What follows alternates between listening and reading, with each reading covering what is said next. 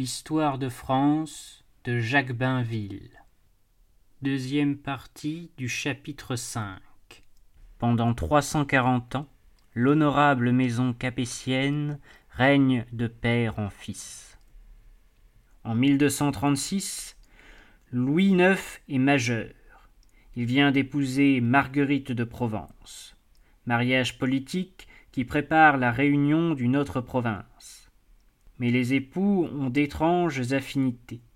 Leurs sentiments sont les mêmes. Le saint roi a près de lui une véritable sainte. Quel est ce règne étonnant qui s'ouvre? Oh, si le phénomène est d'une incomparable beauté, s'il est unique dans l'histoire, il n'échappe pourtant pas à une sorte de règle. Le règne de Saint Louis succède à ce qu'on pourrait appeler, en forçant un peu les mots, le rationalisme du temps de Philippe Auguste. C'est une réaction. La royauté capétienne a déjà vu Robert le Pieux succéder à Hugues. Saint Louis représente un retour à l'idée du prêtre roi. Il est en harmonie avec son temps, celui de saint Thomas d'Aquin, marqué par un renouveau de foi chrétienne, toute proportion gardée, c'est ainsi qu'après les encyclopédistes, le début du XIXe siècle verra le génie du christianisme et une renaissance religieuse. Mais la monarchie a grandi. Louis IX, ce n'est plus le pieux Robert qui s'enfermait dans son oratoire. La monarchie a des devoirs, des traditions, une vitesse acquise. Saint Louis continuera ses prédécesseurs. Seulement il les continuera en développant un élément que, jusqu'à lui, la dynastie capétienne n'avait qu'à peine dégagé. Les qualités de sa race, il les poussera jusqu'à la vertu, jusqu'à la sainteté. La royauté française était un peu terre à terre. Par lui, elle prendra un caractère de grandeur spirituelle dont elle gardera toujours le reflet. On a remarqué que la plupart des autres maisons royales ou impériales d'Europe avaient pour emblème des aigles, des lions, des léopards, toutes sortes d'animaux carnassiers. La maison de France avait choisi trois modestes fleurs.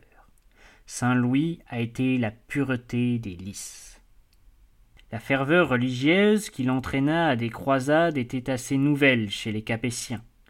Elle n'excluait chez lui ni l'ardiesse, ni la finesse, ni le sens de la politique. Saint Louis savait frapper fort et frapper juste. À la bataille de Taillebourg, en 1242, il avait brisé le dernier retour offensif des Plantagenets.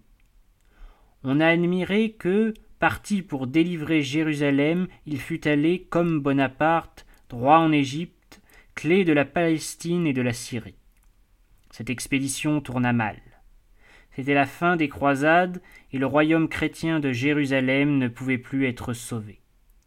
Saint Louis fut fait prisonnier par les Mamelouks, après des combats chevaleresques et ne recouvra sa liberté qu'en payant rançon. Sa mère, vieillie, le rappelait en France, inquiète de l'anarchie des pastoureaux. C'était encore un de ces mouvements révolutionnaires compliqués de mysticisme qui revenaient périodiquement. La bourgeoisie des villes se chargea de l'écraser. Tout était rentré dans l'ordre au retour de Louis IX. Son vœu, sa croisade, son échec avaient encore épuré son âme.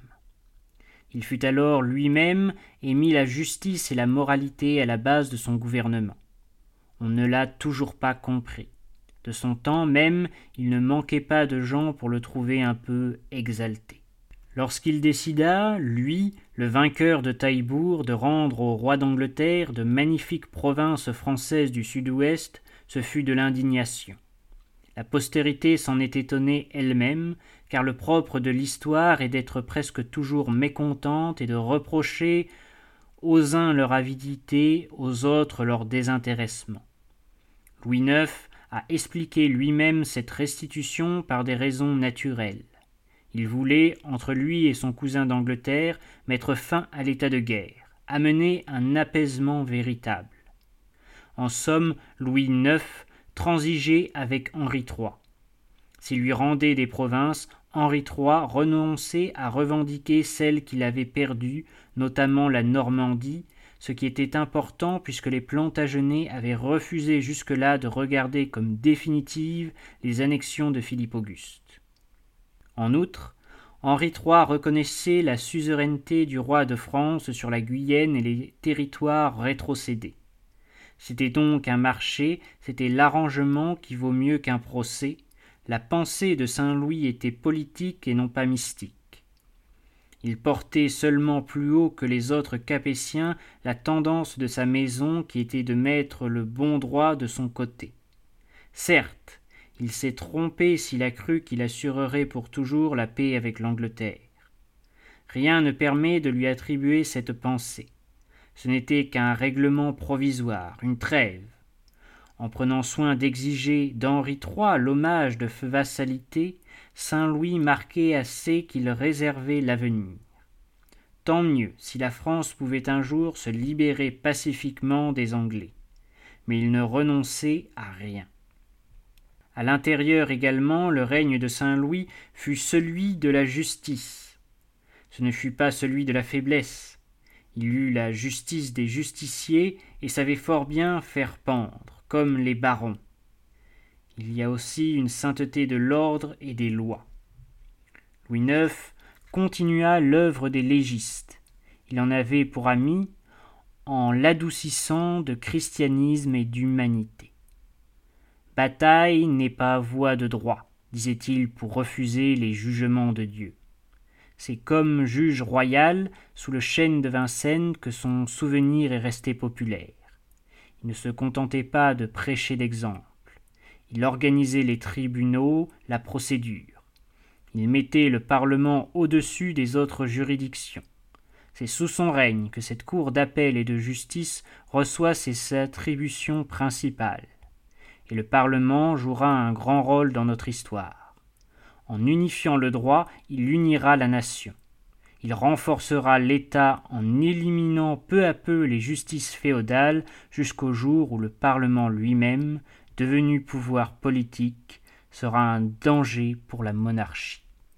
Réformateur judiciaire, Saint Louis fut aussi un réformateur de la société. Il poussa la libération des serfs, il étend le droit de bourgeoisie. Surtout, il organise les corporations. L'existence et les droits de l'ouvrier reçoivent protection dans un ordre social chrétien, inscrit au célèbre livre des métiers. Si la figure de Saint Louis est devenue si vite idéale, si elle est restée légendaire, ce n'est pas seulement parce que ce roi était bon, juste et charitable. C'est parce que, sous son règne, par la bonne droiture, comme disait Joinville, la France était devenue plus prospère, la vie plus douce, plus sûre, plus humaine. Il léguera à la monarchie capétienne et à la France une renommée qui ne s'effacera plus. Ce pieux roi, il ne faudra pas le prendre pour un roi clérical. Pas plus que celle de Philippe Auguste, sa monarchie n'est une théocratie. Le roi n'est pas l'esclave du clergé dont la noblesse n'est pas davantage l'associée. C'eût été trop simple. À chaque instant, les intérêts différents, les conflits et les compétitions éclatent. La piété, la sainteté même de Louis IX le rendait plus indépendant qu'un autre dans ses relations avec l'Église parce qu'il était insoupçonnable du point de vue de la foi. Michelet remarque avec raison que, s'il n'y avait eu Saint Louis, Philippe le Bel n'eût peut-être pas osé entrer en lutte avec le pape. Louis IX eut une fin de missel et de vitrail. Les nouvelles d'Orient étaient mauvaises. Le royaume chrétien de Jérusalem s'en allait par morceaux il voulut empêcher que l'œuvre de deux siècles fût anéantie. Mais l'enthousiasme des croisades était tombé, l'ardeur de la Renaissance religieuse aussi. Cette fois, Joinville ne partit pas et remercia Dieu de le laisser à la maison. Avec Saint Louis, les croisades allaient finir. Son frère, Charles d'Anjou, qui avait conquis la Sicile et qui n'avait en tête que des idées politiques, le dirigea vers Tunis face à la côte sicilienne. À peine arrivé à l'endroit où avait été Carthage, le saint roi, comme l'appelait déjà la renommée, mourut de la peste en répétant le nom de Jérusalem, que personne n'entreprendrait plus de délivrer après lui. À sa mort, en 1270, il y a près de trois cents ans que règnent les Capétiens. Les progrès sont considérables, et le plus sensible, c'est que l'État français, dont les traits principaux sont fixés, a pris figure au dehors. Il est sorti victorieux de sa lutte avec les Plantagenets. La menace allemande a été conjurée, et maintenant l'Angleterre et l'Allemagne sont en pleine révolution. Saint Louis, en mourant, laissait à son fils, avec des enseignements dignes de lui, une situation excellente, mais qui allait comporter des développements imprévus. Ce qui fait la complexité de l'histoire, c'est que les événements sortent sans fin les uns des autres. La dernière croisade de Louis IX, en coûtant la vie à plusieurs princes et princesses, ouvrait des héritages à son successeur Philippe III. La monarchie, depuis Louis VIII, appliquait un système qui avait ses avantages et ses inconvénients. Quand des provinces étaient nouvellement réunies, elles étaient données en apanage à des princes capétiens afin de dédommager les fils puinés et d'éviter les jalousies et les drames de famille où s'était abîmée la dynastie des Plantagenets. On pensait que cette mesure transitoire aurait en outre l'avantage de ménager le particularisme des populations, de les accoutumer à l'administration royale, tout en formant autour du royaume proprement dit des principautés confédérées destinées tôt ou tard à faire retour à la couronne à défaut d'héritier mâle. Ce calcul ne fut juste qu'en partie, ce qui arrive souvent en politique. Quelques-uns des apanages, en petit nombre d'ailleurs, furent ingrats et indociles. Toutefois, le fils de Saint Louis recueillit tout de suite plusieurs héritages, dont celui de Toulouse mais le comte de Toulouse avait des vassaux qui refusèrent de reconnaître la suzeraineté du roi de France. Ils appelèrent le roi d'Aragon à leur aide. Philippe III, qui gagna à ses campagnes le nom de Hardy, fut obligé de défendre la frontière des Pyrénées. L'Espagne entrait dans nos préoccupations politiques. À peu de temps de là, ce fut la succession de Navarre qui mêla le roi de France aux affaires espagnoles. Nos frontières méridionales ne pouvaient être atteintes sans conflit avec l'Aragon et la Castille. En même temps, Philippe III était attiré en Italie par d'autres circonstances. Nous avons déjà vu que Charles d'Anjou était devenu roi de Naples et de Sicile. Le frère de Saint Louis avait été appelé par un pape français désireux de mettre fin en Italie à l'influence gibeline, c'est-à-dire allemande. Charles d'Anjou avait accepté, après de longues hésitations de Louis IX, et son succès fut complet. Pour en finir avec les intrigues allemandes, il fit condamner à mort le jeune Conradin, l'héritier des Hohenstaufen, dont les Allemands, six cents ans plus tard, au dire d'Henri N., ne nous avaient pas encore pardonné l'exécution. La révolte des Siciliens, restée fameuse sous le nom de Vêpres sicilienne, commença la décadence du royaume français de Naples. La France elle-même s'en trouvait atteinte, et Philippe III dut venir au secours de son oncle. Le roi d'Aragon s'en mêla, et l'on eut ainsi la première image des futures guerres d'Italie avec leurs complications germaniques et espagnoles. Pour être tranquille sur les Pyrénées, pour garder la Méditerranée libre, la France se trouvait entraînée trop loin. Il allait falloir se dégager. Philippe le Hardy mourut en 1285 au retour d'une deuxième expédition, cette fois en Catalogne. Son fils, Philippe le Bel, n'avait que dix-sept ans, mais il était singulièrement précoce. Il jugea bientôt que cette affaire de Sicile était épuisante et sans issue, et il s'efforça de la liquider avec avantage et avec honneur. Il appliquait déjà sa maxime Nous qui voulons toujours raison garder. Il n'était pas raisonnable de courir des aventures lointaines lorsque la France n'était pas achevée.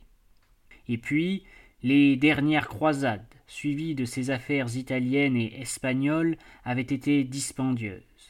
Il fallait créer des impôts qui mécontenteraient le contribuable et demander de l'argent à tout le monde, même au clergé ce qui fut l'origine des démêlés du nouveau roi avec le pape. C'est la première fois que nous avons à parler d'une crise financière.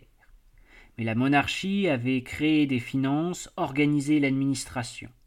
Ce qui se faisait autrefois au hasard, les dépenses qu'on couvrait par des moyens de fortune, par des dons plus ou moins volontaires, tout cela devenait régulier.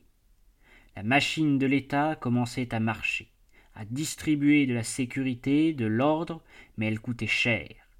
Faire la France coûtait cher aussi. Ces difficultés que nous connaissons de nouveau aujourd'hui dureront des siècles.